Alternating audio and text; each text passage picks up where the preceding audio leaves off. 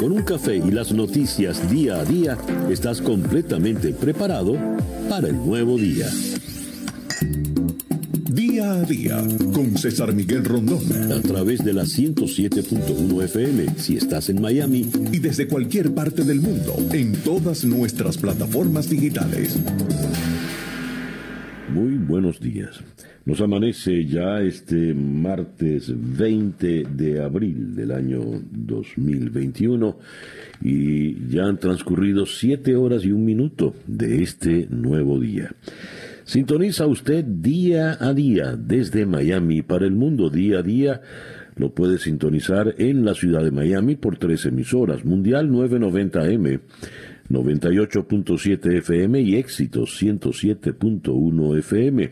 También nos puede sintonizar por nuestro canal de YouTube en Conexión Web, donde me asomo y ya tenemos unos cuantos amigos en esta sintonía. Nelson Rafael Márquez Oquendo en Weston.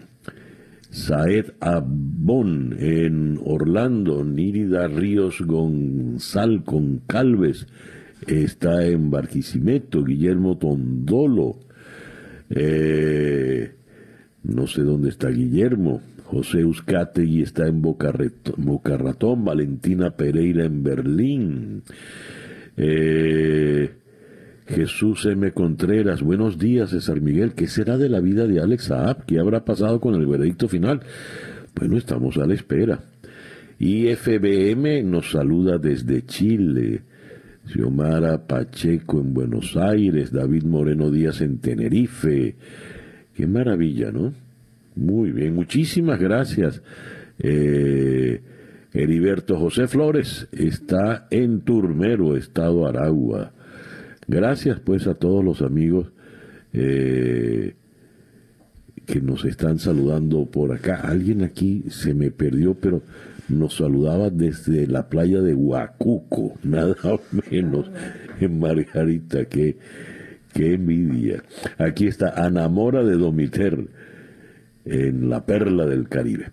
Bien, día a día es una producción de Flor Alicia Anzola para En Conexión Web con Laura Rodríguez en la producción general, Robert Villasana en la producción informativa, Jesús Carreño en la edición y montaje, José Jordán está en los controles y ante el micrófono quien tiene el gusto de hablarles, César Miguel Rondón.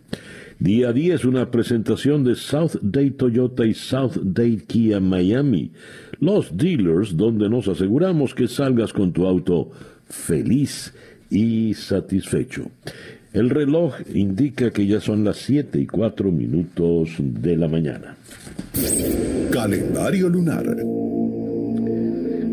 Puede y debe ser un gran día. Desde las 2 y 11 minutos de la madrugada la luna entró creciente en Leo. La luna de Leo es quizá la más auspiciosa de todo el, el calendario lunar.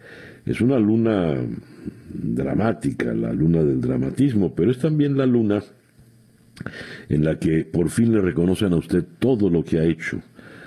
Es la luna en que le aplauden, es la luna eh, ideal para tratar asuntos con personas de poder y prestigio, asumir posiciones de mando o de poder, celebrar reuniones, eh, lanzar un producto al mercado. Eh, la luna pues en que le reconocen todos sus méritos. Y a las 2 y 59 minutos de la mañana tuvimos el cuarto creciente con la luna en Leo. El cuarto creciente es la segunda etapa del ciclo lunar.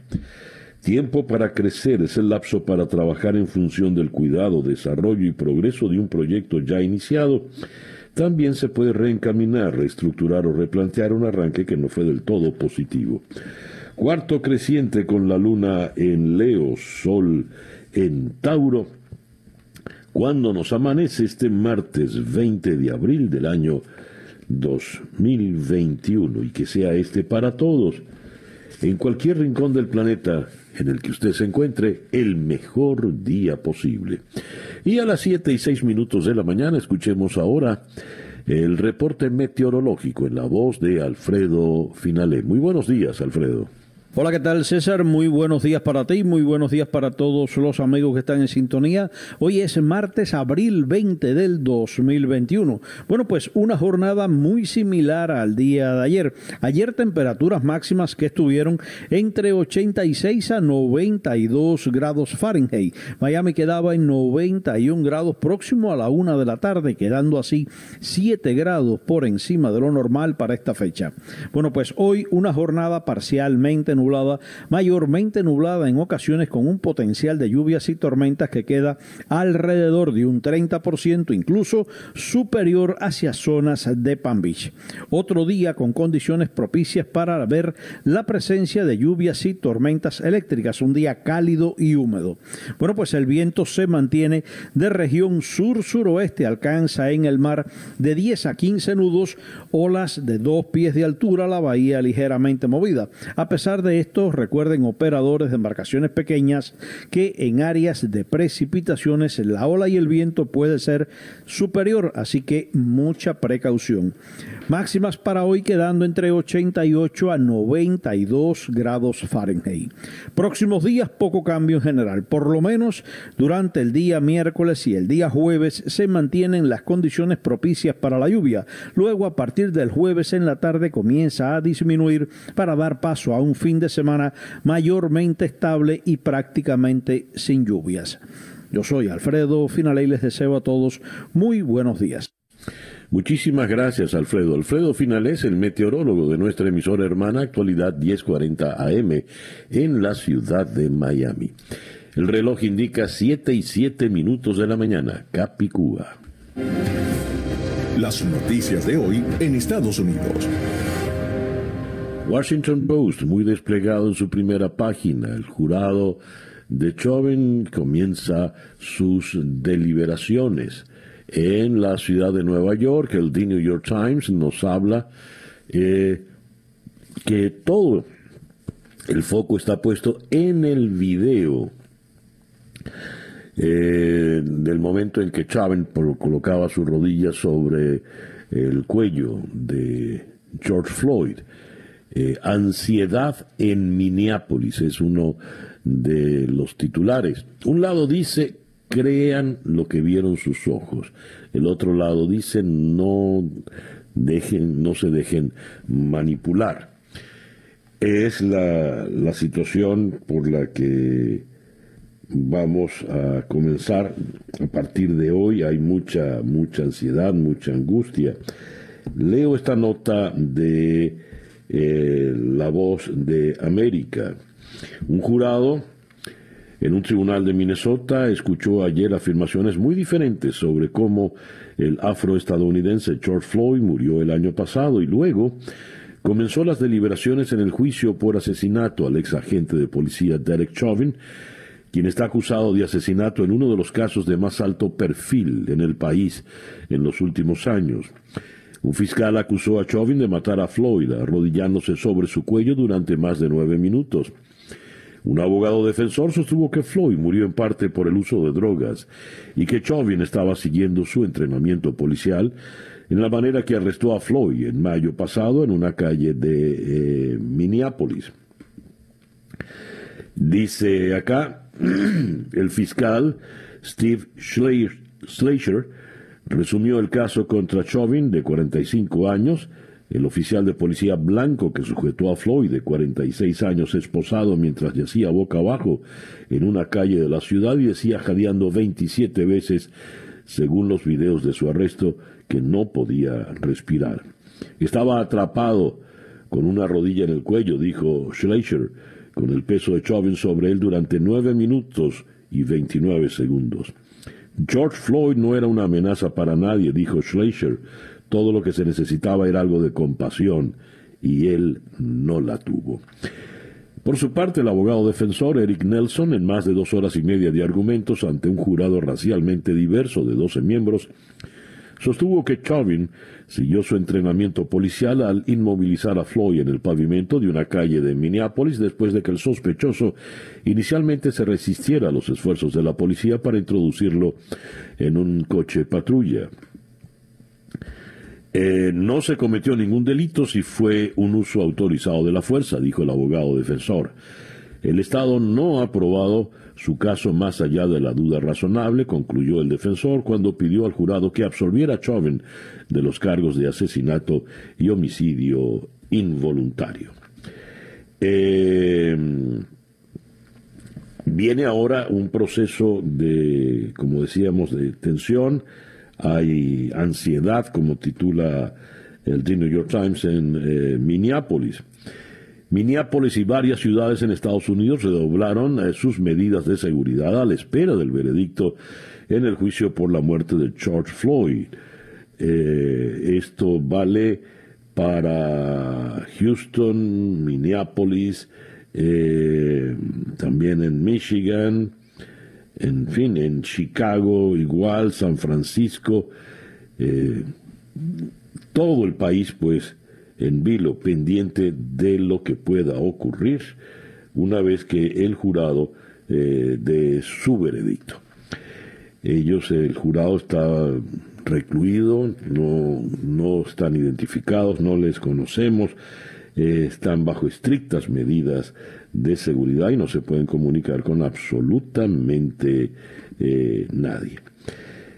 Leo esta pregunta, ¿puede un beneficiario del TPS que entró irregularmente a solicitar la residencia, el Supremo alberga dudas. El caso de una pareja salvadoreña llegó a la Corte Suprema donde piden que se les permita a los beneficiarios del TPS que entraron de manera irregular a Estados Unidos calificar para una residencia permanente. Los jueces de la Corte Suprema se mostraron reacios a permitir que beneficiarios del TPS el estatus de protección temporal que hayan entrado al país de manera irregular puedan recibir eh, una residencia permanente. Los abogados de esta pareja de salvadoreños, José Sánchez y Sonia González, apelaron el caso en última instancia después de que una corte federal en Filadelfia fallara en su contra, impidiéndoles recibir una residencia porque entraron de manera irregular. El presidente Joe Biden y el Partido Demócrata enviaron al Congreso un proyecto de ley de reforma migratoria en el que se incluye ofrecer una vía a la residencia permanente para los más de 400.000 beneficiarios del TPS sin importar si entraron de manera irregular en el país. No obstante, el Departamento de Justicia que representa al gobierno en este caso, está argumentando en contra de las demandas de los beneficiarios de TPS en la Corte, siguiendo la misma línea tomada por la administración del expresidente eh, Donald Trump. Y hablando de migración, el presidente Biden define como crisis la situación en la frontera sur. El reto que plantea la frontera entre Estados Unidos y México continúa siendo el centro del debate político en Washington, en particular cuando ahora se está hablando sobre el límite anual de entrada de refugiados al país y el presidente Biden definió la situación como una crisis. Eh, es lo que está planteado para el día de hoy. Con relación a las relaciones, valga la redundancia, internacionales, Estados Unidos asegura que Rusia tiene la mayor acumulación militar en la frontera con Ucrania desde 2014, cuando violó la soberanía y la integridad territorial del país, y añade que no está completamente claro para Estados Unidos el propósito de las tropas en la frontera, que esto sea para entrenamiento, como dicen los rusos. El portavoz del Departamento de Defensa John Kirby ha vuelto a reiterar que siguen seriamente preocupados por esta acumulación, por lo que piden a Rusia que sea más transparente sobre sus intenciones. Esto según rueda de prensa del día de ayer. El reloj nos indica que ya son las 7 y 18 minutos de la mañana. Estas son las noticias de Venezuela. A ver, aseguran que los casos de coronavirus en Venezuela podrían ser casi nueve veces mayor a los reportados. De acuerdo con el Instituto para la Métrica y Evaluación de la Salud de la Universidad de Washington, el número de casos de COVID-19 en Venezuela es casi nueve veces superior a los reportados por el gobierno. Marino González, miembro de la Academia Nacional de Medicina de Venezuela, replicó esta información en Twitter y explicó que se trata de la cifra más alta de la pandemia en el país. Para Venezuela, al 2 de abril, los casos diarios estarían entre los límites de 6.924 y 13.561. El promedio sería 9.505, eh, es decir, nueve meses más que los confirmados, según escribió González. Además, explicó que es eh, que según esos datos la estimación máxima sería superior a 12 veces, agregando que de presentarse ese escenario serían 14.000 casos diarios. Marino González añadió que las cifras más recientes indican que en América Latina solo Chile y Uruguay han vacunado a 30% de la población con al menos una dosis contra el coronavirus. En ocho países menos de cinco y en tres países, Venezuela, Guatemala y Honduras, menos de 1%, indicó que al ritmo de vacunación actual, Venezuela alcanzaría la meta de vacunas en seis años. Seis años, algo sencillamente pues eh, inaceptable. Programa Mundial de Alimentos dará comidas a 185 mil escolares venezolanos. Con el acuerdo suscrito ayer se espera llegar a un millón y medio de niños y niñas en las escuelas de las zonas más afectadas por la inseguridad alimentaria, según afirmó el director ejecutivo de este programa de Naciones Unidas, David Beasley. El programa de alimentos proporcionará comidas escolares nutritivas a 185 mil menores de Venezuela en situación de vulnerabilidad a lo largo de este año. Esto tras lograr un acuerdo con el gobierno de Maduro que le permite operar en el país.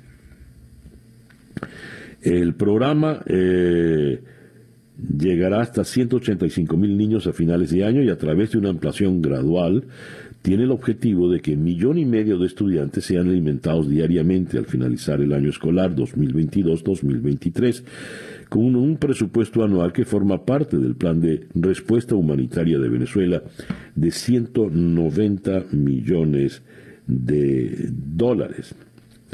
Y eh, leo en otra información que el director del Programa Mundial de Alimentos se reunió con Juan Guaidó. David Beasley se reunió ayer por la tarde con el presidente interino Juan Guaidó como parte de su agenda en Venezuela. Me permito extender mi agradecimiento a todos los funcionarios del Programa Mundial de Alimentos por los esfuerzos que han realizado para hacer esto posible. Y agradezco especialmente la visita del director ejecutivo del Programa Mundial de Alimentos, David Beasley, con quien tuve la oportunidad de reunirme en el día de hoy, según declaró eh, Juan Guaidó. Y eh, leo también eh, una veintena de ex jefes de Estado y de gobiernos de Iberoamérica calificó de espurio el fallo judicial contra el diario El Nacional, que le obliga a pagar una millonaria indemnización a Diosdado Cabello por disque daños morales. Tenemos que un incendio consume la sede del Colegio Nacional de Periodistas en Sucre y era la sede de ensayo del sistema de orquestas en Cumaná. Eh, un incendio, un siniestro de considerables proporciones, consumió en su totalidad las instalaciones de la seccional del Colegio Nacional de Periodistas ubicada en la ciudad de Cumaná, según declararon fuentes eh, del gremio eh, periodístico. Y eh, tengo acá eh, la ocurrencia, la propuesta del economista Francisco Rodríguez. Propone nombramiento de un directorio único del Banco Central para obtener los fondos del Fondo Monetario Internacional. La propuesta elaborada por la Fundación Petróleo por Venezuela, que dirige Francisco Rodríguez, implica el nombramiento conjunto por parte de las administraciones de Juan Guaidó y Nicolás Maduro de un directorio único del Banco Central de Venezuela para garantizar el acceso a recursos por 5 mil millones de dólares del Fondo Monetario Internacional. Eh, dudo que se puedan poner de acuerdo. El reloj nos indica que en este momento ya son las 7 y 23 minutos de la mañana. Escuchas día a día con César Miguel Rondón. Nuestra agenda para el día de hoy, martes 20 de abril. Vamos a comenzar en la ciudad de Caracas con la doctora Susana Rafali, nutricionista especializada en eh, seguridad alimentaria, asesora de Cáritas Venezuela. Con ella vamos a tocar precisamente esta noticia eh, que nos da el Programa Mundial de Alimentos de Naciones Unidas. Eh, David Beasley en Caracas se reunió con funcionarios del régimen, se reunió con el propio Maduro y también, como escucharon, se reunió con Juan Guaidó. Eh, luego iremos hasta la ciudad de San Paul, Saint Paul, una de las ciudades gemelas, Saint Paul y Minneapolis, allí en Minnesota, para conversar con el reportero de la radio pública de Minnesota, Tim Nelson, sobre el estado de la ciudad, eh, ahora que ya arrancaron las deliberaciones del jurado en el juicio a Derek Chauvin. De Saint Paul, de San Pablo, iremos a la ciudad de Quito, para conversar con el consultor político Alfredo Dávalos López. Lenín Moreno le advierte a Guillermo Lazo que la mesa no está servida en el Ecuador. El presidente saliente le manifestó al presidente electo que no le deja una situación económica idónea, pero confió en que pueda sacarla adelante en lo que fue su primer encuentro oficial de transición eh, de poder. ¿Qué le espera al Ecuador? ¿Qué le espera a Guillermo Lazo? al iniciar su presidencia. De Quito iremos a la ciudad de La Habana para conversar con el periodista Abraham Jiménez Enoa. Díaz Canel sucede a Castro al frente del Partido Comunista.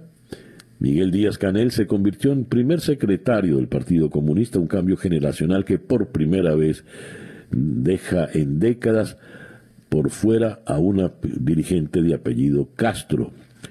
Eh, Raúl Castro, con cáncer de esófago y recto, deja el cargo en medio de la peor crisis.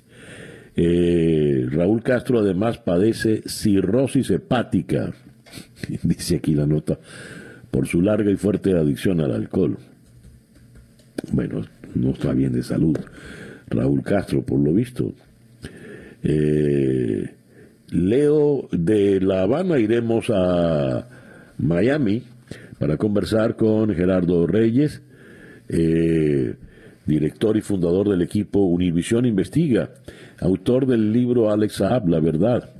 Investigación sobre Alex Saab se convierte en libro que revela sus relaciones políticas. Cabo Verde está a punto de definir la situación del señalado testaferro de Nicolás Maduro y en medio de la tensión judicial y política del caso, eh, Gerardo Reyes publica su libro. Conversaremos eh, todo lo vinculado a, Alex Saab. Y cerraremos nuestra ronda de entrevistas en la ciudad de Madrid con Rubén Cañizares, el redactor de la sección de deportes del ABC madrileño, para hablar allí de las Superligas. Dos equipos despiertan el caos en el fútbol europeo tras anunciar la creación de la Superliga se llevará adelante esta Superliga, por qué tiene detractores, a cuenta de qué se le ocurrió a los dueños de los equipos élite eh, inventarse esta liga especial. Es en efecto, es verdad que con esa liga se acaba el fútbol. En fin, esa pues nuestra agenda para el día de hoy, nuestra ronda de entrevistas para hoy miércoles, eh, martes 20 de abril. Son las 7 y 28 minutos de la mañana. Sintonizas día a día con César Miguel Rondón. No importa dónde estés en el sur de la Florida, South Day Kia y South Day Toyota son los dealers más cercanos que tienes para comprar o hacer un lease de tu automóvil favorito en tu idioma. Hazlo a través de la internet y sin salir de casa en southdaykia.com y southdaytoyota.com. Llena tu aplicación, conoce los precios de nuestro catálogo y una vez elegido tu vehículo y cerrado el proceso de compra en Southday Kia o en Southday Toyota, lo llevamos a la puerta de tu hogar en menos de 24 horas. Y si en dos semanas piensas que no es el auto que deseabas, lo recibimos para que consigas el que te hará feliz. Y si requieres un servicio puesto, mientras lo resolvemos, te llevamos a la puerta de tu casa un auto rentado completamente gratis. Estamos abiertos tanto física como vía online para servir cuando lo necesites. En South Day Kia y South Day Toyota tomamos todas las medidas y regulaciones gubernamentales necesarias para que tú y nuestro personal se encuentren seguros, muy cerca, por teléfono, videollamada, por la web o vía chat online en inglés o en español, donde te atendemos 24 horas. Llámanos al 786-673-8130 y en nuestras redes sociales, arroba Kia y arroba Toyota en Instagram, Facebook y Twitter. Day Toyota y Day Kia Miami, los dealers, donde nos aseguramos que salgas con tu auto feliz y satisfecho. 7 y 30 minutos, una pequeña pausa y ya regresamos en día a día. Para estar completamente informado antes de salir y que usted debe conocer día a día con César Miguel Rondón. Escuchas día a día con César Miguel Rondón. Son las 7 y 32 minutos de la mañana. El editorial con César Miguel Rondón. Todo lo que tiene que ver con el régimen de Maduro está salpicado por la corrupción, todo absolutamente. Y en España han saltado varios escándalos. Tenemos fundamentalmente el de la aerolínea Plus Ultra, que eh, pues es un caso que ahí va poco a poco avanzando. El diario El Mundo de Madrid hoy denuncia que el que fuera embajador de José Luis Rodríguez Zapatero en Venezuela, el señor Morodo, Raúl Morodo, eh, estuvo involucrado en casos de corrupción. La Unidad de Delincuencia Económica y Fiscal de España acusa al ex embajador español en Venezuela, Raúl Morodo, de pagar a un alto cargo eh, del vicepresidente de Hugo Chávez en Miami para conseguir contratos millonarios de la petrolera estatal PDVSA. Esta unidad sostiene que la familia Morodo contó con la colaboración de René Arriaza en las negociaciones con el gobierno venezolano y las autoridades.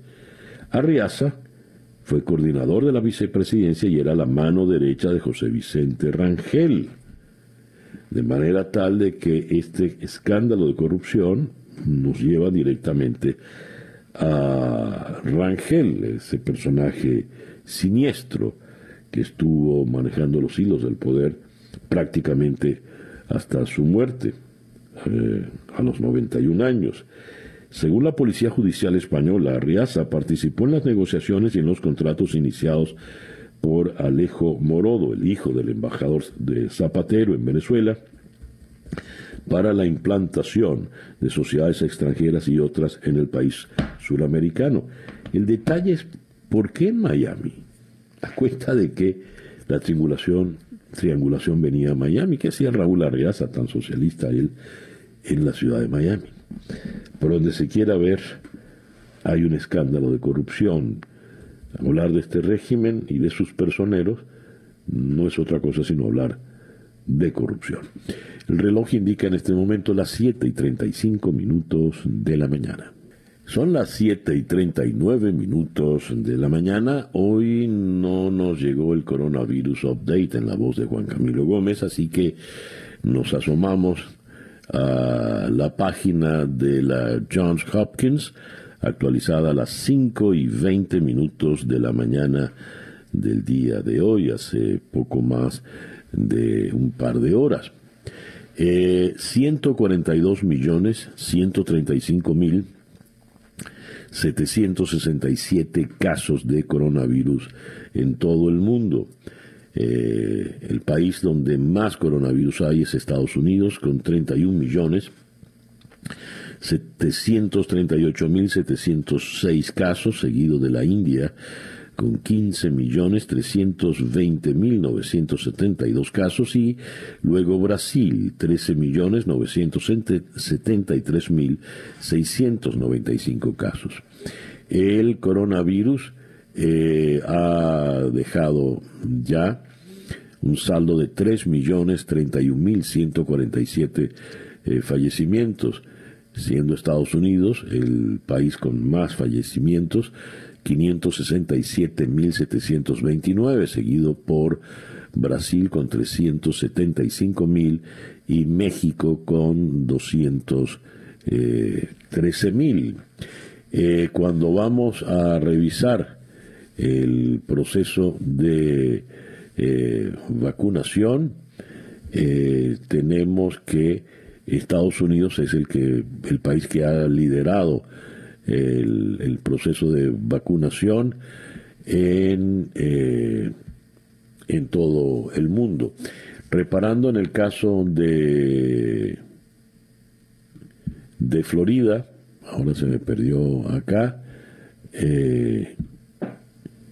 no, ahora se me perdió donde estaba eh, aquí está Florida, vamos a, ver. Ya viene cargando la computadora, hoy está un poco floja, un poco adormilada. Eh, Florida tiene eh, en total 34.471 muertes a la fecha de hoy. El reloj indica en este momento 7 y 41 minutos de la mañana. Esto es día a día desde Miami para el mundo. Noticias de Latinoamérica. Comenzamos en Quito. Eh, Moreno sobre el proceso de transición con el presidente electo Guillermo Lazo le dice la mesa no queda servida. El salón protocolar del Palacio de Carondelet en el centro histórico de Quito fue el escenario donde se efectuó la primera reunión oficial entre el presidente de Ecuador, Lenín Moreno, y el mandatario electo, Guillermo Lazo. Moreno reconoció que la mesa no queda servida y mencionó algunas acciones desarrolladas durante su mandato, como el inicio del plan de vacunación contra el COVID-19 y la renegociación de la deuda con los tenedores de bonos. Esto da sin duda alguna una situación que comienza siendo difícil, pero que usted sabrá llevarla adelante, señor presidente electo, le dijo textualmente Moreno a Lazo. Con este diálogo arrancó la segunda fase del proceso de transición para que el nuevo gobierno inicie funciones a partir del 24 de mayo. La Habana. El presidente de Cuba, Miguel Díaz Canel, se convirtió en primer secretario del Partido Comunista de Cuba un cambio generacional que por primera vez en décadas deja fuera un dirigente apellidado Castro de la máxima dirección de la isla. Medios de prensa oficiales dieron a conocer la noticia tras el inicio de la última jornada del octavo Congreso Quinquenal de la organización partidaria que se desarrolló a puertas cerradas desde el 16 de abril y en cuyo cierre se oficializó también el Buró Político y un comité central de un centenar de miembros. La Paz. La expresidenta interina de Bolivia, Janine Áñez, encarcelada desde hace más de un mes en La Paz, sufrió una descompensación en su salud que requiere análisis complementarios de laboratorio, determinados tras una revisión realizada por médicos particulares y del Estado a pedido de sus abogados defensores. Un comunicado difundido en la noche en las redes sociales de la expresidenta señala que se encuentra con un cuadro de hiperventilación, síndrome febril y dolores agudos en el estómago, lo cual podría devenir en una probable complicación renal u otro. Cita textual.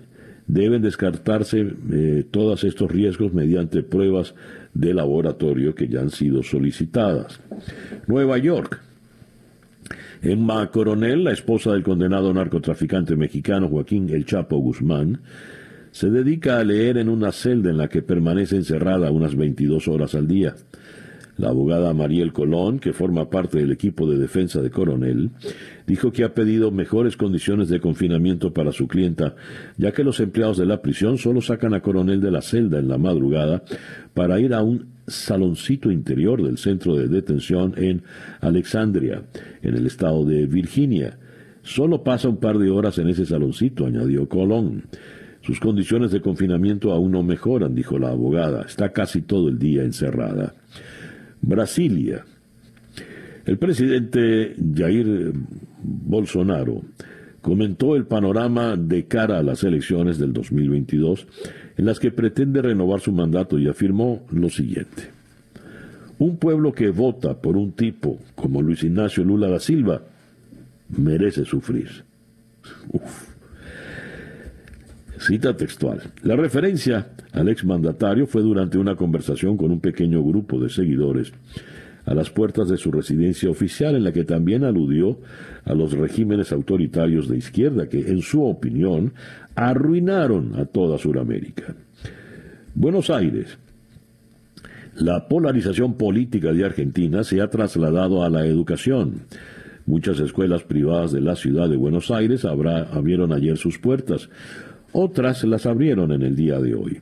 En la mayoría de las públicas no recibieron alumnos porque casi todo el personal docente se sumó a la huelga convocada después de que un fallo judicial habilitase las clases presenciales que habían regresado al modo virtual por dos semanas por decreto presidencial. La pelea por la educación en la capital entre el jefe de Estado de Argentina, el peronista Alberto Fernández, y el alcalde de Buenos Aires, Horacio Rodríguez Larreta, del opositor Juntos por el Cambio, ocurre en medio de una segunda ola de la COVID-19 con récord de casos y tiene en el horizonte las elecciones legislativas del próximo mes de octubre. Las posturas enfrentadas se replican además entre familias e instituciones educativas sumidas en la incertidumbre. Son las 7 eh, y 47 minutos de la mañana. Capicúa. La información del mundo día a día. La Unión Europea descarta nuevas sanciones contra Rusia pese a la creciente tensión por Ucrania y Navalny. Los ministros de Exteriores de la Unión Europea, reunidos ayer por videoconferencia, han expresado su inquietud tanto por la acumulación de tropas rusas en las fronteras de Ucrania, como por el deterioro de la salud de Alexei Navalny, el opositor ruso encarcelado eh, y hospitalizado por su empeoramiento físico. A pesar de ambos focos de tensión, los socios europeos no se plantean, de momento, nuevas sanciones contra el régimen de Vladimir Putin y confían en que las presiones diplomáticas lleven a Moscú a buscar un entendimiento con el bloque occidental. Berlín. La CDU de Angela Merkel respalda a Armin Laschet como candidato a la Cancillería. La, UD, la CDU, Unión Cristiano Demócrata, el partido de la canciller Angela Merkel, ratificó su respaldo al centrista Armin Laschet como candidato a la Cancillería alemana en las próximas elecciones generales. La Junta Federal de la CDU dio un claro apoyo a Laschet, líder del partido, en una videoconferencia convocada para resolver el pulso entre este y el derechista Markus Söder, líder de la Unión Social Cristiana de Baviera y asimismo aspirante a ser el candidato conjunto del bloque conservador. Pese a sus declaraciones de buena voluntad y a favor del juego limpio, los medios alemanes han destacado la división del bloque, evidenciada en este pulso calificado hasta de fraticida en el semanario Der Spiegel.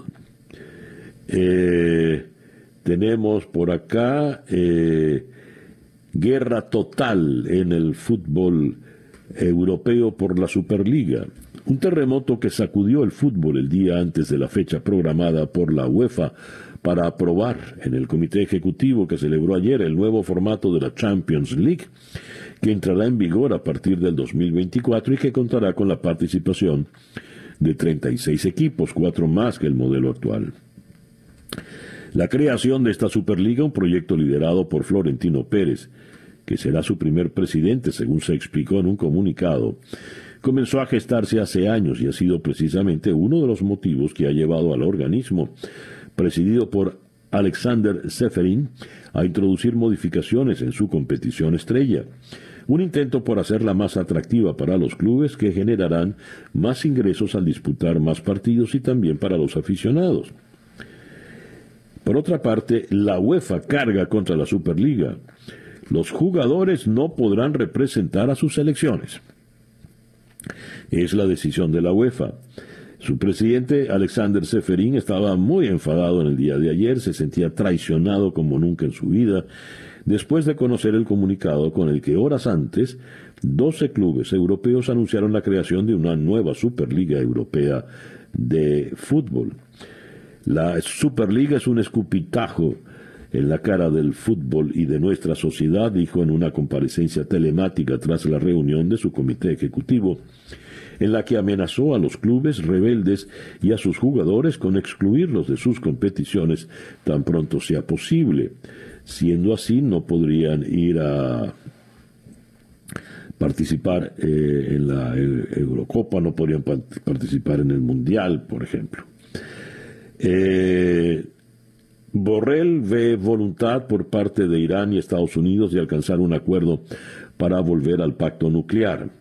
El alto representante de la Unión Europea para la Política Exterior, Joseph Borrell, ha asegurado que hay buena voluntad por parte de Estados Unidos e Irán de alcanzar un acuerdo para volver al pacto nuclear de 2015.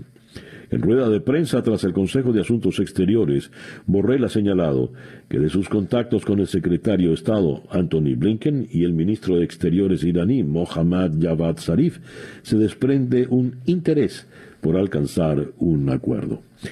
Y eh, se nos informa que a los médicos les han negado el acceso al hospital de la prisión donde está recluido eh, Alexei Navalny ninguno de los médicos pudo tener acceso y esa era una de las solicitudes que había hecho eh, Borrell precisamente, que pudieran eh, Navalny ser eh, examinado, atendido por, por sus médicos de confianza. Eso no, no ha ocurrido. El reloj indica en este momento las siete y 52 minutos de la mañana acá en Día a Día. Día a Día. En Venezuela eh, está el señor David Beasley, quien es el director ejecutivo del Programa Mundial de Alimentos de Naciones Unidas. Ha llegado, se ha reunido con Nicolás Maduro, en el Palacio de Miraflores y también se reunió con Juan Guaidó.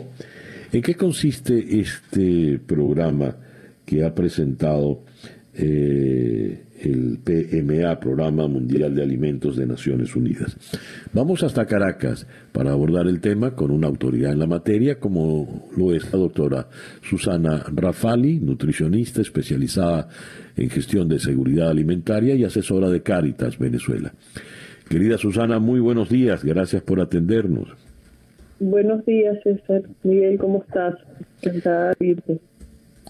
Eh, Susana, eh, ¿quién es David Beasley y este programa que ha llevado a Venezuela, qué alcance real tiene?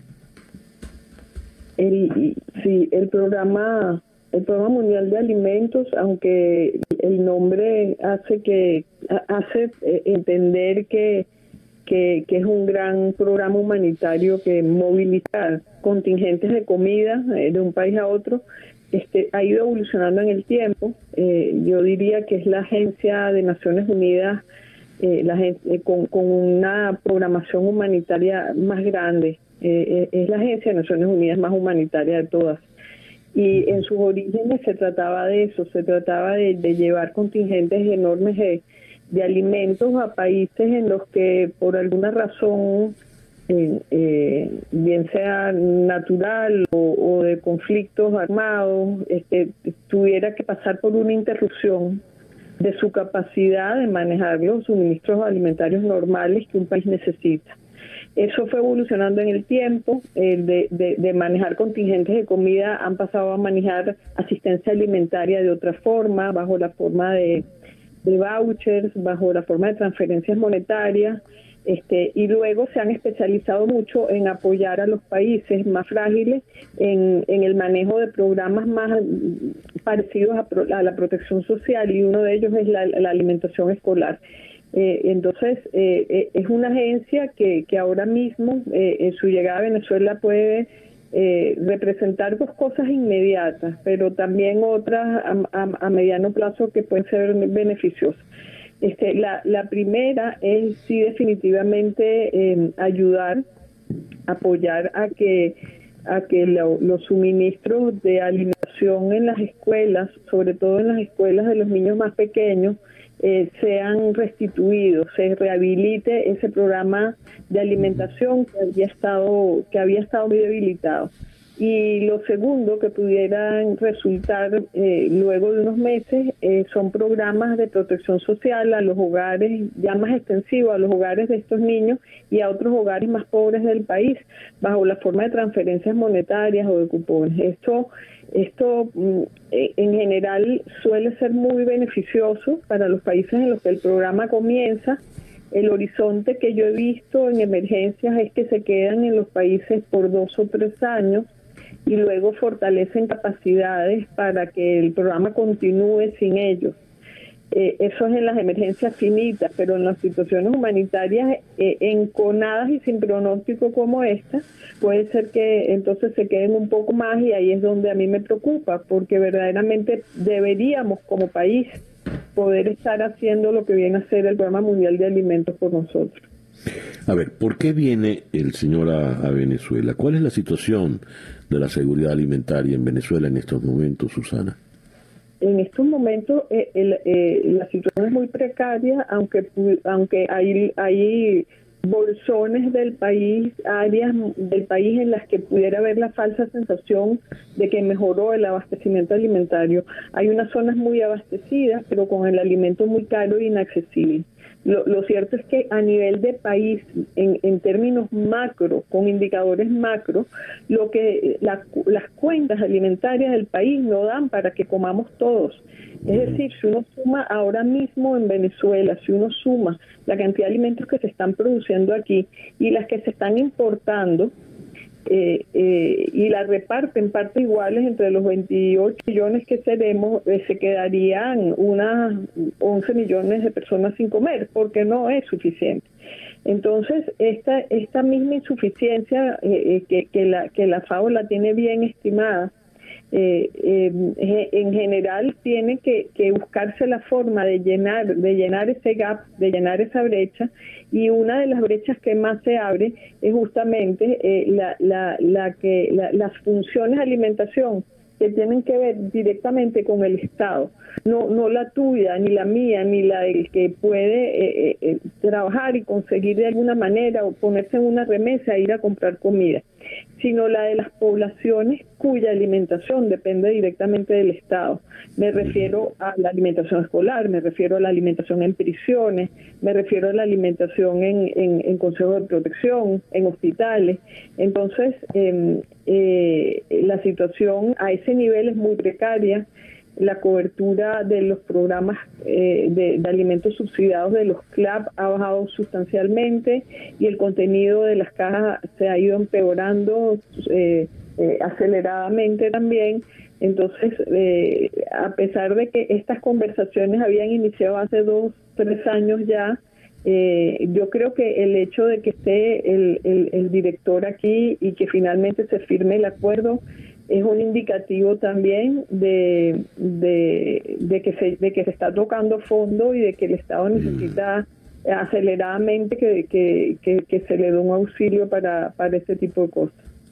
Susana, me llama mucho la atención que en ningún momento, ninguna de las informaciones que hablan de la visita del Programa Mundial de Alimentos a Venezuela, en ninguna hablan de, de costos, no hay cifras de dinero.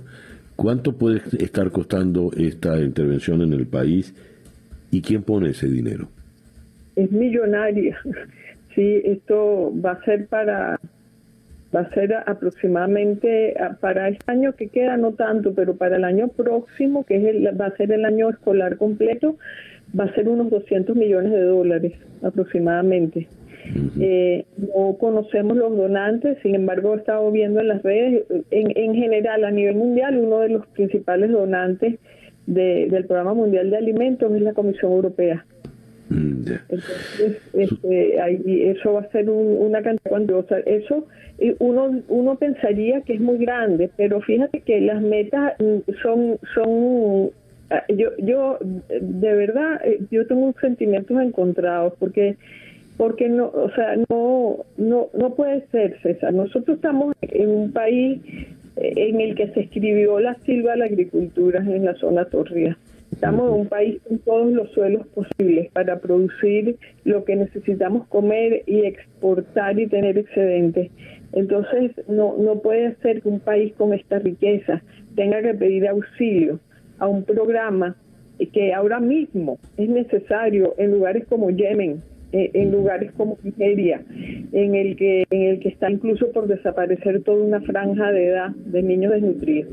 Eh, entonces eso me, me conmueve, me conmueve muchísimo porque los programas mundiales de, este tipo, humanitarios a escala, eh, no deberían estar para llenar las brechas de, de, estados frágiles que no, no pueden con su situación. Así que yo creo que, que así de crudo como lo voy a decir, en los inicios de operaciones del Programa Mundial de Alimentos son el reflejo de, de, un, fracaso en, el manejo de la crisis del país, un fracaso a nivel nacional y un fracaso a nivel diplomático eh, eh, en el sentido no hayamos podido conducir a cambios en, el, en, en, el manejo del Estado para, para no necesitar estas cosas. Pero ya si hay que vivir con ellas, te digo que estamos poniéndonos en el mejor de los acuerdos. Yo celebro con, conmovida que se vayan, vayan a enfatizar en la alimentación de los niños más pequeños. Susana, te entiendo perfectamente. Te agradezco mucho pues que nos hayas atendido en la mañana de hoy. Bueno, gracias César, saludos y, y siempre con ustedes. Muchísimas gracias. La doctora Susana Rafali, destacada nutricionista, especializada en gestión de seguridad alimentaria y asesora de Cáritas de Venezuela, nos habló desde la ciudad de Caracas. Ocho y un minuto de la mañana, una breve pausa y ya regresamos. Día a día. El reloj indica ocho y siete minutos de la mañana. Esto es día a día desde Miami para el mundo. Vamos ahora a la ciudad de Quito, donde en la línea telefónica está Alfredo Dávalos López, consultor político y expresidente de la Asociación Latinoamericana de Consultores Políticos. Alfredo, muy buenos días, gracias por atendernos. Muy buenos días, señor Miguel, un fuerte abrazo y un gusto eh, para todos los radioescuchas que nos siguen. Alfredo, el encuentro eh, el primer encuentro entre el presidente Lenín Moreno y el presidente electo Guillermo Lazo fue muy cordial, estrechones de manos, cuando se quitaron las mascarillas sonreían, pero la mesa no queda servida, le ha advertido Moreno a Lazo. ¿Qué quiere decir que esa mesa no está servida? Sí, bueno, eh, es importante señalar que lamentablemente, como hemos conversado en otras ocasiones, eh, queda un país, como vengo yo señalando en varios medios, tanto nacionales como internacionales, un país de, prácticamente en estado de coma, un país que, que es una especie de depresión con el tema de la crisis sanitaria, la crisis económica, la crisis social, la inseguridad eh, y sobre todo la, la eh, la falta de, de, liderazgos y la crisis institucional. Entonces, en verdad que vienen días complejos. Eh, sí, la semana anterior, un día después de que gana Guillermo Lazo, se respira un ambiente de cambio, de esperanza en la gente. Y bueno, un poco Lazo ha tratado de conciliar, ha tratado de llamar a, distintos sectores pero sí efectivamente esta analogía que pone el presidente Moreno pues es eso, ¿no? Que que se viene un, Ecuador complejo, un Ecuador eh, crisis económica, como ya lo había señalado, y, y, este, realmente también hay algunos datos importantes, ¿no? Que señalar que por primera vez eh, casi se vota dos millones de, de, y blancos, o sea, quiere decir que eso demuestra que hay todavía un gran rechazo hacia la clase política tradicional y es esta gente que en la primera vuelta un 50% no votó por ninguno de los candidatos. Entonces, efectivamente, hay algunos elementos que se deben de tomar en cuenta para la gobernabilidad, ¿no? Por primera vez también Ecuador tendrá una asamblea que no tiene mayoría este, que va a ser como el Ecuador una asamblea multicultural, multiétnica, de distintas tendencias y bancadas, y eso, bueno, también eh, es, es importante no para para generar un aspecto de gobernabilidad para los próximos cuatro años, ¿no? ¿Dónde deben estar las prioridades de Lazo al comenzar su gestión? ¿Ha hecho algún anuncio al respecto?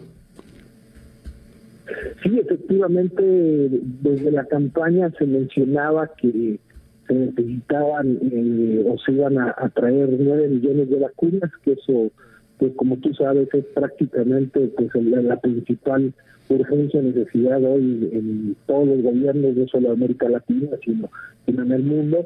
El tema económico que es clave, volver a, reactivar sobre todo la, la, la micro y la pequeña empresa, ¿no? Con, el tema de la pandemia, eh, este, pues se, se, han cerrado una serie de negocios, eh, ha apelado mucho también a la apertura, ¿no? La apertura al libre mercado, a traer también incluso banca internacional, donde también eh, una de sus propuestas de campaña fue tener intereses al 1%, eh, porque sabemos que también en estos momentos de, de, pandemia, sobre todo cuando hubo el confinamiento acá en Ecuador, que fue alrededor de tres o cuatro meses, efectivamente quien, quien más aprovechó eh, ese, ese, esa, esa esa parte de ese, esos momentos pues fue la banca, ¿no? Que efectivamente empezó a que aprobó una ley humanitaria que siguió cobrando intereses tras intereses, entonces, eh, insisto, son, son como los primeros cambios urgentes, ¿no? Pero yo considero, César Miguel, que me parece que lo, lo primero que tiene que hacer él es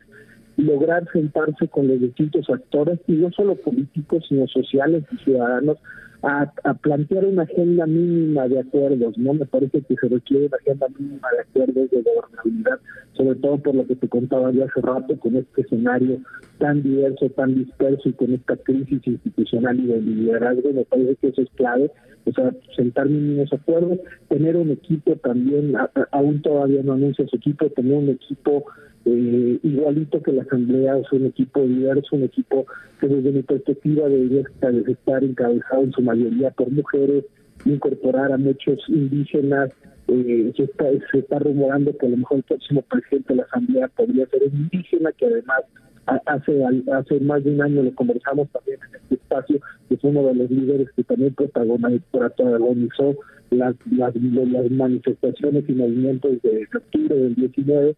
Entonces creo que eso también estaría hablando de, de, un Ecuador diferente, un Ecuador conciliador, un Ecuador de, de, de, cambios y creo que eso le haría muy bien al país, ¿no? Pero me parece que es clave lograr receptar con distintos actores, más que políticos, sobre todo sociales y ciudadanos, para efectivamente construir esta mínima agenda, porque se requieren cambios a, corto, mediano y largo plazo. Ya. Bueno, quedamos muy, muy en la expectativa ya de la, de la toma de posesión del, del presidente Lazo, ¿no? Y a desearle suerte. Alfredo, muchas gracias por atendernos en esta mañana. Al contrario, José Miguel, un gusto y, un fuerte abrazo hasta Miami y gracias como siempre por el espacio y, pues como siempre las órdenes. ¿no? Gracias. Alfredo Dávalos López es consultor político allá en la ciudad de Quito, Ecuador. El reloj indica en este momento las 8 y 14 minutos de la mañana, en día a día, desde Miami para el mundo. Día a día con César Miguel Rondón. Y vamos ahora de Quito a la ciudad de La Habana, donde Díaz Canel se convierte en el hombre del poder en, en Cuba, presidente y eh, primer secretario del Partido Comunista. ¿Es realmente el hombre del poder? Sería nuestra primera pregunta. En la línea telefónica, allá en La Habana, está el periodista Abraham Jiménez Enoa. Abraham, muy buenos días, gracias por atendernos. Muy buenos días, César, un gusto estar de nuevo con ustedes. Muchísimas gracias. Miguel Díaz Canel, ¿es el hombre del poder realmente, más allá de, que lo sea nominalmente? Eh, según su propio discurso, que es lo que uno realmente eh, es lo que puede eh, eh, tocar, él va a seguir consultándole a Raúl Castro las principales y, y más importantes medidas y estrategias políticas del país. Sí, en su primer discurso, él mismo reconoció que pese a ahora mismo ser el hombre más importante de, Cuba, eh, pues es el presidente del país, pero bueno, en Cuba el, que más eh, poder tiene es el primer secretario del Partido Comunista de Cuba, porque según la Constitución de la República, el Partido Comunista, que valga la redundancia, eh, la aclaración, es el único partido autorizado en el país. la Constitución de la República lo reconoce como la fuerza superior eh, de, la sociedad. Entonces, el que eh, eh, ocupe ese cargo es quien más, digamos, poder tenga. Díaz Canel ahora mismo tiene los dos rangos. El presidente del país, además, es el primer secretario del Partido Comunista de Cuba. Pero en su primer discurso, como le decía, él mismo reconoció que va a seguir eh, consultándole a Raúl Castro las principales medidas. Eh, y lo que habla a las claras de que evidentemente eh, lo que siga sucediendo acá va, a seguir pasando bajo los ojos de, Raúl y bajo su mirada. Por tanto, no se pueden esperar, al menos a, corto plazo, reformas ni cambios, digamos, notorios en, la política del país.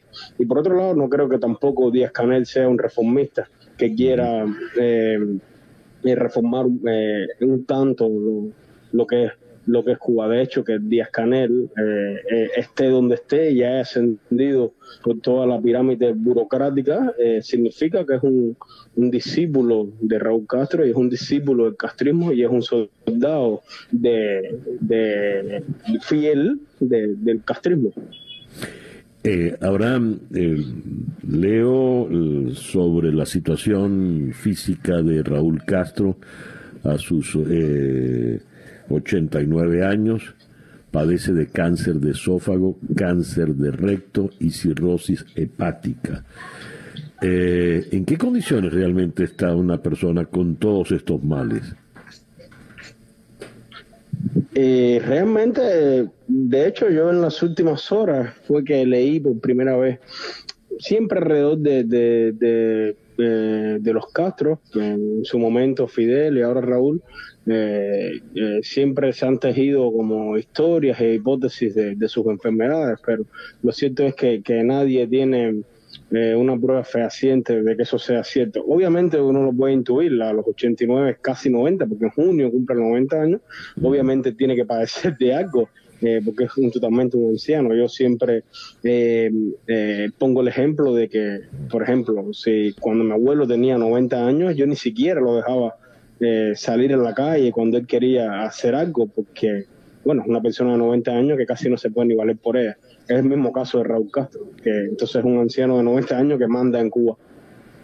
A tu, a, tu pregunta, eh, él se ve en muchas mejores condiciones de cómo se veía Fidel a sus 90 años. Eh, sí, Fidel falleció con 90 años y la última vez que apareció fue en un congreso del partido igual en el año 2016 y se veía, eh, bueno, de hecho no podía ni moverse por sus propios pies, apareció en una silla de ruedas. Raúl, si bien se ve, digamos que el tiempo ha ha mellado su cuerpo, eh, no se ve tan, en tan mal estado, aunque estas últimas apariciones le costaba un poco más leer, eh, evidentemente se, se, le veía un ojo medio gacho, pero a modo general eh, está mucho más fuerte de, de, cómo se veía Fidel Castro a los 90 años. Pero eso no significa nada.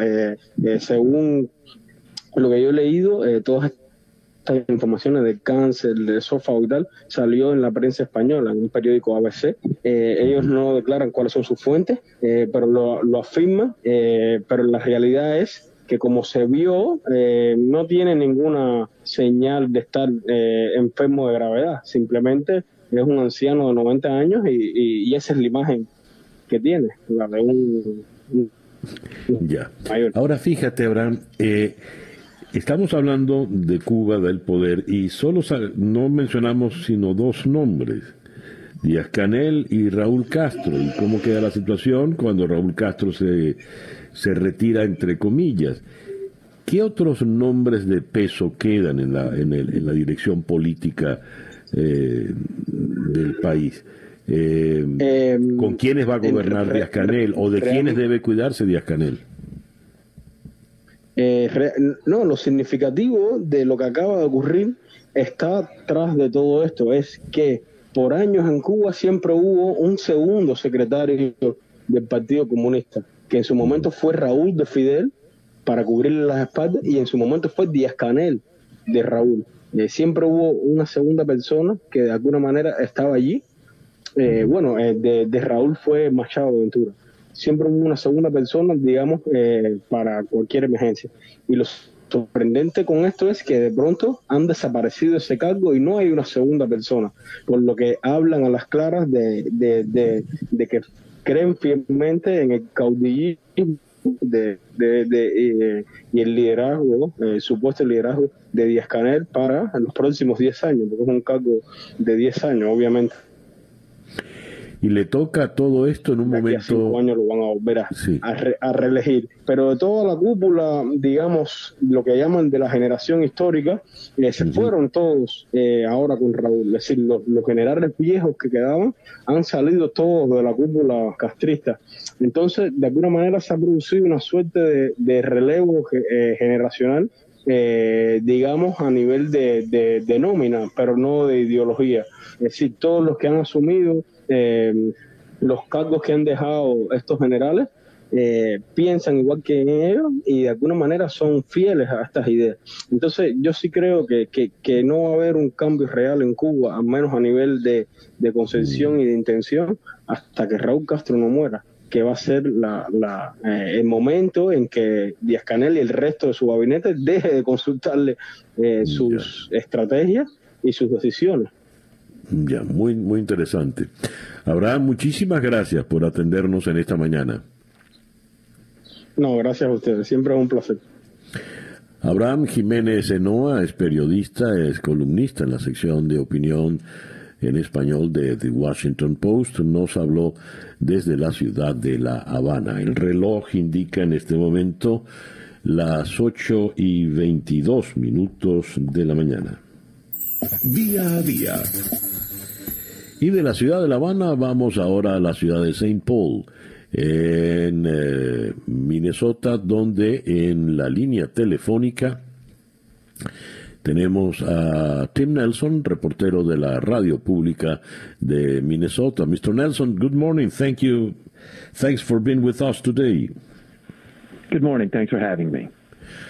I just read in the front page of the, the New York Times today's edition anxiety in Minneapolis, uh, waiting for the uh, the verdict. Could you tell us?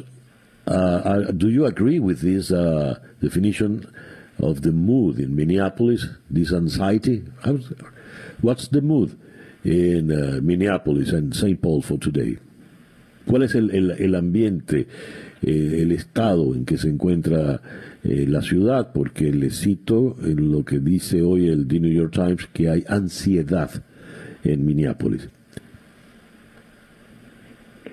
Yeah, I think there's uh, that's a good description of it. Uh, there's a lot of tension uh, as we await this verdict. Deliberations are among the most secretive and closely guarded functions of government, so no one knows what's going to happen here. And in addition, as uh, as you know, there has been another incident here in the Twin Cities, the shooting of Dante Wright, that has sort of ratcheted up the tension. If you walk around downtown Minneapolis, many of the buildings are boarded up. Government buildings are surrounded by razor wire. There are hundreds of National Guard troops and uh, police officers standing guard now, waiting to see what happens. And what could happen?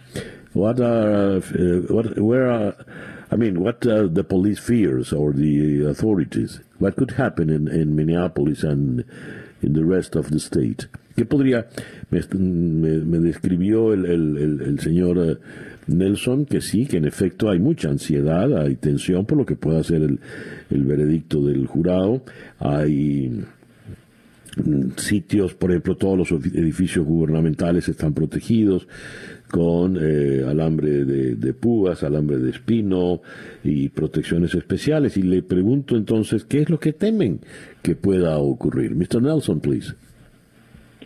Well, obviously, what most people have in mind is the unrest that followed George Floyd's death last May. Uh, rioting damaged hundreds of buildings around the Twin Cities. It resulted in two deaths and uh, really brought the state to a standstill for weeks.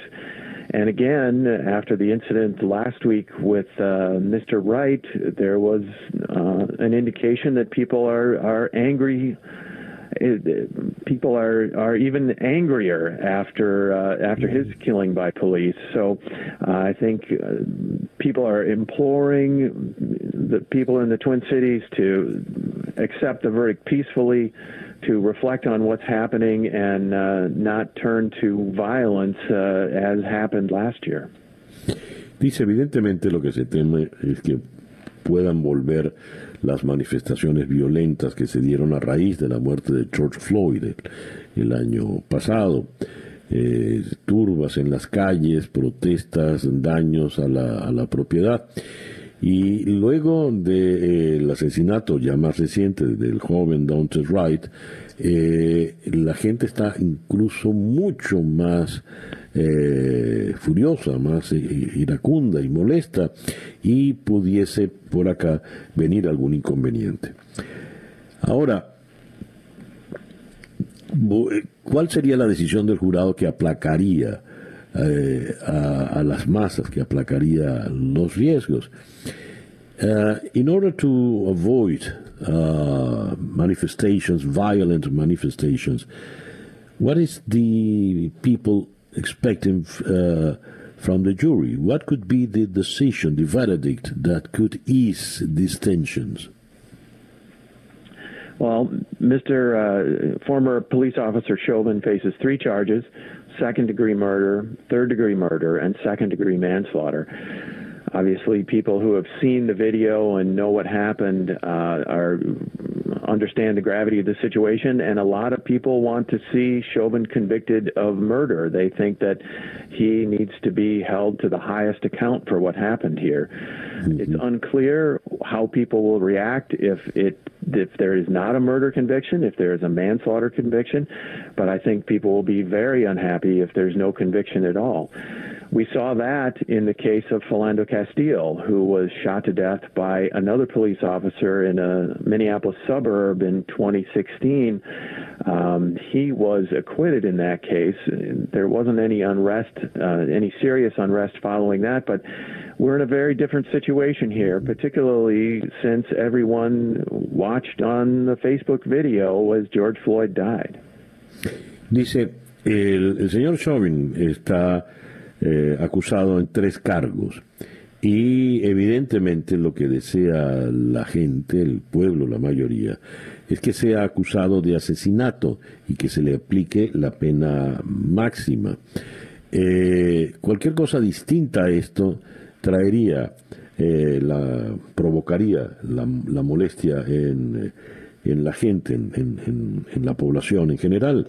Citó el caso de Fernando Castillo, que ocurrió años atrás, eh, un latino que fue eh, dado, eh, fue muerto por la policía, y el policía que le disparó resultó perdonado, no, no, se le condenó. No hubo mayor incomodidad, protesta por parte de la población en ese momento, pero destaca el señor Nelson que en este momento la situación es completamente distinta y eso podría traer severas dificultades. Mr. Nelson, thank you very much for being with us today. Thank you for having me. Tim Nelson es reportero de la radio pública de Minnesota, nos habló desde la ciudad de St. Paul. El reloj indica 8 y 29 minutos de la mañana. Hacemos una pausa muy breve y ya regresamos con Día a Día. Sintonizas Día a Día con César Miguel Rondón. El reloj indica 8 y 36 minutos de la mañana acá en día a día. Recién se publica un libro que trae como título Alex Saab, La Verdad. Y trae la firma del periodista Gerardo Reyes, acá en Miami. Pues tenemos en la línea telefónica a Gerardo Reyes. Gerardo, muy buenos días. Muchas gracias por atendernos en esta mañana. Buenos días, César. Gracias por la invitación. Gerardo, Alex Saab, la verdad. ¿Cuál es la verdad de este señor? Bueno, el título es un poquito más largo, es la, la verdad sobre el empresario que se hizo multimillonario a la sombra de Nicolás Maduro. Lo que quería mostrar con este libro es la, la historia, más allá de la cuestión económica, de las misiones comerciales como operador eh, de emergencia del régimen de Venezuela era reconstruir de dónde vino este señor y su socio Álvaro Pulido, un narcotraficante condenado en Italia, y cómo se fueron haciendo multimillonarios a partir de uno de ellos, Alessad, estar quebrado en Barranquilla y conseguir una cita con Maduro a través de la senadora colombiana Piedad Córdoba. A ver, eh, este individuo, hay una, hay un, leo acá, en menos de 10 años salió quebrado de Barranquilla termina con una flota de seis aviones, casas en Francia, Colombia, Italia. Y vaya usted a saber, esa varita mágica se la dio quien, la señora Córdoba, porque leo en una parte donde él, eh, hay algo que se me ayude con el, el, problema de los amigos árabes. ¿Qué nos dice Gerardo? Sí, ella fue fundamental. Hay que recordar, César, que por allá en el año 2010, eh, Piedad Córdoba era tal vez el único puente que quedaba en pie entre el gobierno de Colombia, estaba como presidente mm, Uribe, y el gobierno de Chávez, después de que Chávez decidió cerrar cancelar los pagos a los empresarios colombianos de Caribe eh, como respuesta a la decisión de Uribe de abrir eh, las puertas del país a las tropas americanas. La verdad es que Chávez también tenía como intención eh, mortificar a los empresarios colombianos porque algunos de ellos estaban explotando ilegalmente el sistema Caribe, así estaban haciendo exportaciones ficticias. Uno de esos empresarios era Alex Saab, que tenía varados 30 millones de dólares en Caribe, y entonces aparece su eh, hada madrina que lo presenta ante Nicolás Maduro, después ante, Caret, ante Tarek el, el Aizame, y más tarde conoce a un personaje poco nombrado en el caso de Alex Saab, que se llama William Samaro, el secretario personal de Maduro. Este es el ambiente en el que este señor logra recuperar esos 30 millones de dólares y después él se da cuenta que este es un gobierno eh, improvisado en el que puede utilizar su audacia para eh, eh, poner para, para aprovecharse de de, los negocios que podrían aparecer y entonces eh, se gana una licitación multimillonaria para construir vivienda popular en Venezuela. Ahí es donde empieza todo. Ahí es donde empieza todo y con un, y, con un detalle un poco esotérico.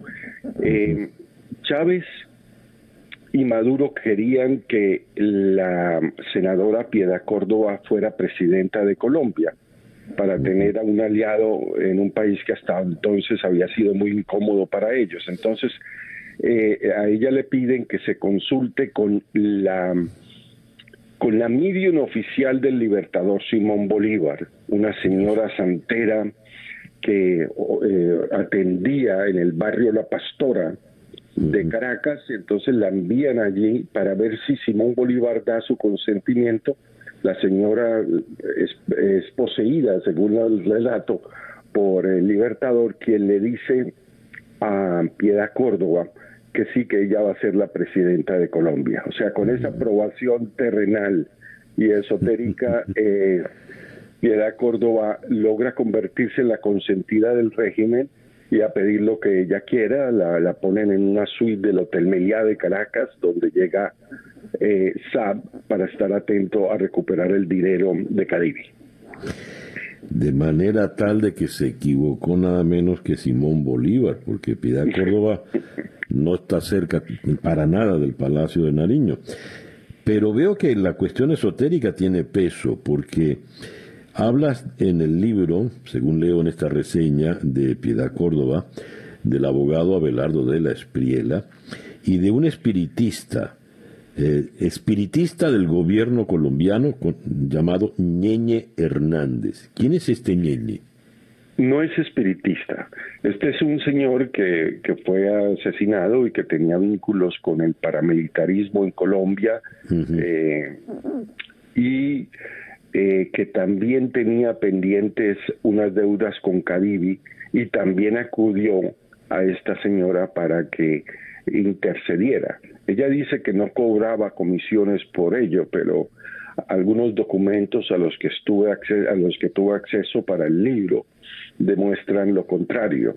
A propósito, César, eh, cuando entrevisté a Piedad Córdoba, ella no me no, no negó que hubiera ocurrido la sesión esta espiritista, es más, parecía orgullosa de que el libertador hubiera pensado en ella. A ver, eh, leo que el libro lo comienzas a trabajar, Gerardo, precisamente cuando tanto Saab como Abelardo de la Espriela empiezan a amenazar con acciones en tu contra y empiezas a, eh, investigar como una manera de defenderte. ¿Esto es así? Pues sí, ellos me demandaron acá eh, a través de un abogado en, Miami, eh, me demandaron y demandaron a Univision. y entonces sí, yo me empecé a preparar para un eventual juicio, pero ellos retiraron la demanda sin de un momento a otro la abandonaron primero y después eh, la retiraron, pero yo ya había tomado impulso con el tema y había trabajado con otros colegas al respecto. Y pues decidí ir acumulando información hasta que vino la pandemia, pues dije voy a aprovechar para, para poner todo esto entre dos pastas para publicar un libro. Muy bien. Y ese es el libro que tenemos ahora acá. Eh, por supuesto, Alex Saab es un personaje rodeado de misterios y pareciera que todo lo que se dice de él eh, es cierto eh, o está cerca de la verdad. cuidándonos en, la ética periodística, muchos colegas suelen referirse a él como el supuesto testaferro de Nicolás Maduro que sería eh, su cargo más, más alto a la hora de señalarlo, él es el que le lleva el dinero a Maduro. ¿Le quitamos el supuesto, ese calificativo, Gerardo? ¿Es o no es el testaferro de Maduro? César, interesante la pregunta porque tuve la oportunidad de entrevistar a la exfiscal de, de Venezuela, Luisa mm, Ortega. Eh, Ortega, y le pregunté directamente, mire, usted fue la que acuñó este término, Alex Saab, testaferro, lo mismo que Polido, testaferros de Maduro. Si usted tuviera que ir a un juicio, ¿cuáles serían las pruebas más contundentes que tendría al respecto? Y la verdad yo me quedé con... Me, me, dio la impresión de que sus argumentos no eran convincentes. No sé si el gobierno de Estados Unidos pueda tener más pruebas al respecto eh, pero yo creo que la Fiscalía de Miami se va a concentrar más en el pago de sobornos a Cadivi para las exportaciones ficticias y no sé si va a dar el salto porque hasta ahora, mm, aparte de esta relación de William Samaro, el secretario personal de Maduro, eh, con Alex, Alex no, no encontré una evidencia muy fuerte para sustentar ese enunciado. Ya. A ver, y ya que mencionas lo que pueda hacer la Fiscalía acá en, Miami, Gerardo, eh, ¿cómo ves la situación? ¿Cuándo se procede o no con la extradición de Cabo Verde a Miami?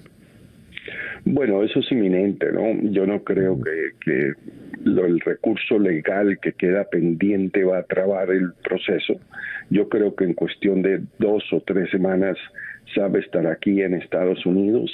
Eh, habrá todo un proceso de conversaciones. No veo al gobierno de Estados Unidos como dispuesto a llegar a una negociación, por lo que la narrativa de SAP desde la isla ha sido un poco agresiva contra el gobierno de Estados Unidos. Pero bueno, todo puede ser posible en esos procesos de negociación con los con los acusados y me imagino que él tendrá información interesante sobre Venezuela, sus relaciones con Irán, con Rusia, qué pasó con el oro en Turquía, eh, todas esas cosas podrían estar sobre la mesa en una posible negociación con el acusado. Ya. ¿Dónde encontramos el libro, Gerardo? Por ahora aquí en, en Amazon para versión Kindle y en unas semanas estará ya la versión impresa. Muy bien. Bueno, enhorabuena por el libro, Gerardo, de verdad, y promete una lectura por demás interesante. Muchas gracias. Gracias a ti, Gerardo, por darnos estos minutos en la mañana de hoy. Hasta luego. Gerardo Reyes, eh, él es el director del equipo Univisión Investiga y autor del libro sobre la verdad de Alex Saab acá en Miami. El reloj indica 8 y 48 minutos de la mañana. El reloj indica en este momento las 8 y 51 minutos de la mañana. Toda Europa eh, revolucionada y el fútbol en general por la idea de la Superliga. El editorial del País de Madrid hoy viene con este título, El mal sabor de la Superliga el proyecto elitista asestaría un duro golpe a los valores fundacionales del fútbol. Una docena de grandes clubes del fútbol europeo ha anunciado su intención de crear una Superliga que representaría la voladura del sistema vigente y una profundísima herida al espíritu propio de este deporte. El proyecto forjaría un torneo con plaza asegurada permanente para 15 equipos de élite del continente, que serían los dueños del formato, y al que cada año estarían invitados tan solo cinco clubes externos, una sustitución de facto de la actual Champions League, a la que se accede por mérito sobre la base de los resultados anuales de las ligas nacionales. La razón de la iniciativa reside en el interés, interés, financiero de las entidades involucradas, entre ellas Real Madrid, Barcelona y Atlético de Madrid.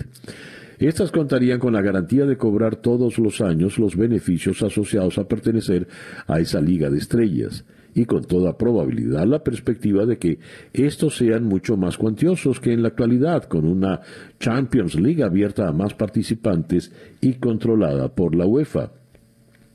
Los daños colaterales de este plan serían muy graves, dice el editorial del país. En primer lugar, un golpe casi letal a la épica de un deporte que, aunque esto suceda cada vez menos, está abierto estructuralmente a que equipos David puedan vencer puntualmente a los equipos Goliath, o que con el buen trabajo se pueda paulatinamente pasar de la mediocridad a la excelencia. En segundo lugar, un masazo a las ligas nacionales que sufrirían la sombra de esta Superliga, perdiendo el aliciente de ser propulsoras hacia la Champions League en razón del mérito y sufriendo el creciente interés de, los clubes de élite por la otra competición. No es casual que los líderes de varias ligas nacionales se hayan expresado duramente en contra, subrayando cómo varios de los clubes involucrados en la operación sufren pésimas gestiones que acumulan deudas pese a su fama mundial. La UEFA también se ha, puesto con, ha opuesto con fiereza, anunciando una lucha sin cuartel. Está por ver que las represalias anunciadas sean legales, pero también las autoridades de libre competencia tendrán que echar un buen vistazo a este oligopolio claramente dañino para los demás. Entre los críticos del proyecto destacan líderes políticos como Emmanuel Macron y Boris Johnson. Los sostenedores del nuevo torneo señalan que sería algo muy parecido a la Liga Profesional de Baloncesto de Estados Unidos, un proyecto muy exitoso pero no pueden olvidarse de los hechos diferenciales que marcarían su réplica en el fútbol. Una historia centenaria apoyada en el sueño de poder algún día subir hasta la cumbre y el miedo a caer del pedestal, así como el negativo impacto deportivo y económico en tantas ligas nacionales sin equivalencia en el caso estadounidense, de manera que son historias distintas. No caben ingenuidades, finaliza así el editorial del país. Esto no es otra cosa que un pulso de poder. Los grandes clubes quieren sacar mejor provecho de su posición dominante. Al otro lado se halla una institución muy desprestigiada como la UEFA. En el medio, un deporte que hace soñar en todo el mundo a legiones de aficionados y en cuya base está la épica de que la vía está abierta siempre y hasta el final para los equipos que lo merecen. Este proyecto destruye ese concepto. Harían bien sus promotores en reconsiderarlo. Este pues el editorial del País de Madrid hoy a propósito de la de la Superliga. Y bien, el reloj nos indica 8 y 55 minutos de la mañana y hemos llegado ya al final entonces de día a día. Día a día fue una presentación de South Day Toyota y South Day Kia Miami, los dealers, donde nos aseguramos que salgas con tu auto feliz y satisfecho. Día a día es una producción de Floraliza Anzola para En Conexión Web con Laura Rodríguez en la producción general, Robert Villazán en la producción informativa, Jesús Carreño en la edición y montaje, José Jordán en los controles y ante el micrófono, quien tuvo el gusto de hablarles, César Miguel Rondón.